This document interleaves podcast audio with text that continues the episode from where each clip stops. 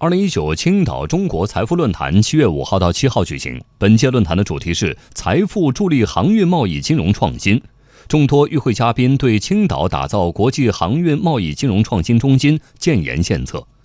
青岛港集团董事长李凤利说。青岛港正努力由一个物流港向贸易港转型，把高端现代服务业的要素，包括贸易、金融、类金融、保险等，统统聚集起来，这样青岛港才会有更加光明的未来。德国汉堡港口物流公司董事局主席格鲁比介绍了汉堡港的经验，他说。汉堡港经营着全球最先进的集装箱港，主要环节都已经实现自动化，包括无人驾驶交通工具往返于岸壁和仓储之间运输集装箱，所有无人驾驶交通工具均由电力驱动，还实现无纸化通关，替代能源也已大量普及。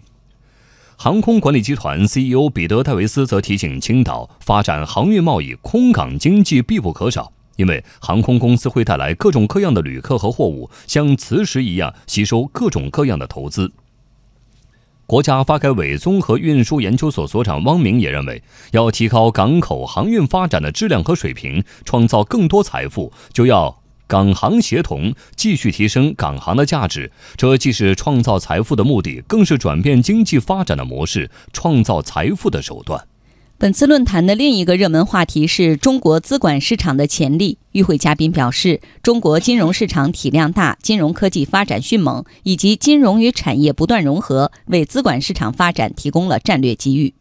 从1998年首批公募证券投资基金的正式发行，到2002年商业银行开始推出理财产品，再到2003年保险资产管理公司相继成立，经过二十多年的发展，我国金融机构的资管业务从无到有，从单一走向多元，从小众高端走进寻常百姓家。中国国际经济交流中心首席研究员张燕生：中国有世界最大的这种储蓄的。这个这个这个存量，那么下一步怎么能够把我们的高储蓄转化成高效率的投资？这就需要在金融的开放、金融的市场化和金融的竞争，在这个方面呢，要往前迈一大步。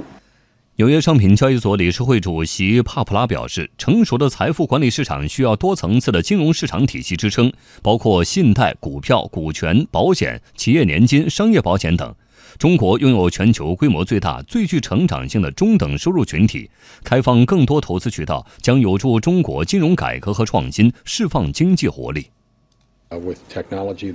随着中国的金融科技不断发展，在中国将会有越来越多的机会，让人们拥有更多元的投资组合。